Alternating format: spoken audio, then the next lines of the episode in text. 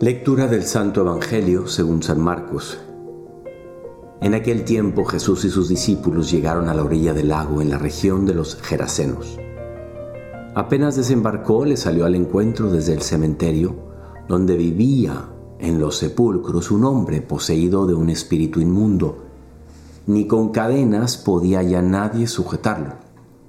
Muchas veces lo habían sujetado con cepos y cadenas pero él rompía las cadenas y destrozaba los cepos y nadie tenía fuerza para domarlo. Se pasaba el día y la noche en los sepulcros y en los montes, gritando e hiriéndose con piedras. Viendo de lejos a Jesús, echó a correr, se postró ante él y gritó a voz en cuello, ¿Qué tienes que ver conmigo, Jesús, Hijo de Dios Altísimo?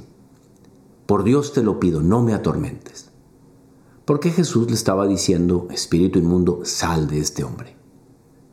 Jesús le preguntó, ¿cómo te llamas?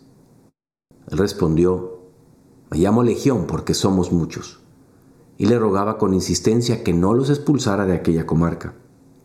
Había cerca una gran piara de cerdos osando en la falda del, falda del monte. Los espíritus le rogaron, déjanos ir y meternos en los cerdos.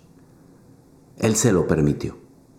Los espíritus inmundos salieron del hombre y se metieron en los cerdos, y la piara, unos dos mil, se abalanzó acantilado abajo al lago y se ahogó en el lago. Los porquerizos echaron a correr y dieron la noticia en el pueblo y en los cortijos. Y la gente fue a ver qué había pasado. Se acercaron a Jesús y vieron al endemoniado que había tenido la legión, sentado, vestido y en su juicio. Se quedaron espantados. Los que lo habían visto les contaron lo que había pasado al endemoniado y a los cerdos. Ellos le rogaban que se marchase de su país. Mientras se embarcaba, el endemoniado le pidió que lo admitiese en su compañía, pero no se lo permitió, sino que le dijo, vete a casa con los tuyos y anúnciales lo que el Señor ha hecho contigo por su misericordia. El hombre se marchó y empezó a proclamar por la Decápolis lo que Jesús había hecho con él. Todos se admiraban. Amigo y amiga, al leer este Evangelio lo tuve que leer dos veces para que resaltara ante mi corazón, ante mi mente, aquello que pudiera ser el mensaje más fuerte y seguramente que si otro, otra persona, laico o consagrado, lo leyera, a lo mejor sacaría otra cosa, porque el Evangelio es una belleza, es siempre antiguo y siempre nuevo y vasto, amplio. Pero hay una cosa en la que me quiero fijar. ¿Sabes? A mí me parece muy hermoso las personas que no se mueven como en manada, como que no son borregos.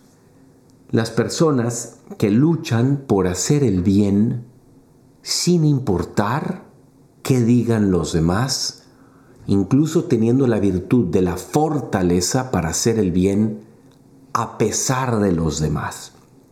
Es, por ejemplo, ese joven que trata a su novia con un cariño y no está buscando a toda costa tener relaciones sexuales con ella, en contra de lo que muchos amigos le pudieran decir, porque él tiene otros fines para ella, porque a lo mejor conoce y ha visto que lo que ella quiere es que se le valore como persona y no simplemente como, pues sí, una pareja para tener relaciones. O es esa mujer que viendo que sus amigas se la pasan en social media redes sociales y en las compras dice, yo más bien me manejo por otros criterios. Por ejemplo, en eso de estar comprando la última novedad, en si lo quiero o lo necesito. O sea, puse dos ejemplos, pero pueden ir por todos los rincones, de todos los sabores, la variedad de personas que no obran bien o mal por los demás, sino que obran bien por una convicción profunda. Y justamente aquí el Señor vemos que está obrando a pesar de que le van a decir que se vaya de ahí. ¿Cómo habrá sentido Jesús ¿Te ha pasado a ti que tratas de hacer el bien y te lo toman a mal? Tienes una buena intención y te la tergiversan. Se proyectan los cínicos, los hipócritas y los narcisistas te la proyectan a ti cuando tú solo tenías una buena intención. O a lo mejor eres tú quien ha proyectado esa intención en alguien más. Y para mí la frase central que te quiero dejar hoy con este Evangelio es, lo que yo hago no depende de lo que Él hace o ella. Te la repito la frase, lo que yo hago no depende de lo que Él o ella hace. Es decir, yo soy capaz, como los santos, como Jesús, de amar cuando no se me ama, de perdonar aunque no me pidan perdón. ¡Uy, cuánto duele eso! Perdonar cuando no me han pedido perdón, dándoles y entregándoles una fuerza superior, una luz más allá, más luminosa. Cuando me acerco a alguien que me ha ofendido por cuarta, quinta vez, y sin decirle nada, sin decirle, pero me la hiciste, le digo, hola, ¿cómo andas? ¿En qué te puedo servir? ¿Cómo has estado? Le muestro un cariño que no se esperaría, porque lo que yo hago no depende de lo que él o ella hace. Qué hermosos son esas almas. Ahorita me tocó, me recomendaron el documental de David Beckham. Y no sé si ustedes se acuerdan, aquellos de ustedes que han visto el documental de David Beckham, que por cierto se los recomiendo, cómo habla este jugador Donovan del LA Galaxy de cómo tenía todo el derecho David Beckham de recriminarle y de que se pelearan. Y dice, me sorprendió porque me recibió con bondad y me dijo, bueno, es que entiendo, este es tu equipo, ¿no? Quien ha visto el documental sabrá a qué me refiero. Un corazón bueno.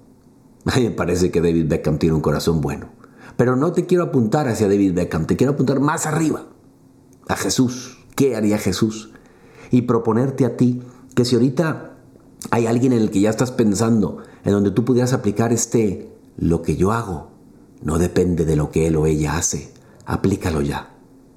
Elévate por encima de las colinas y de los montes, elévate como las águilas reales, ve más arriba, no tengas miedo, hazlo por Jesús, con Jesús y en Jesús, y vas a ver cómo te sientes libre de las ataduras de este mundo. Yo soy el padre Jorge Obregón y ojalá pido a Dios que esto te pueda llevar a ser un acto heroico para que tu bondad no dependa de la de los demás, sino que te viene de Cristo y eso te baste. A mí me encuentras en Instagram en J Obregón G y te mando un abrazo y mi bendición. Dios te bendiga.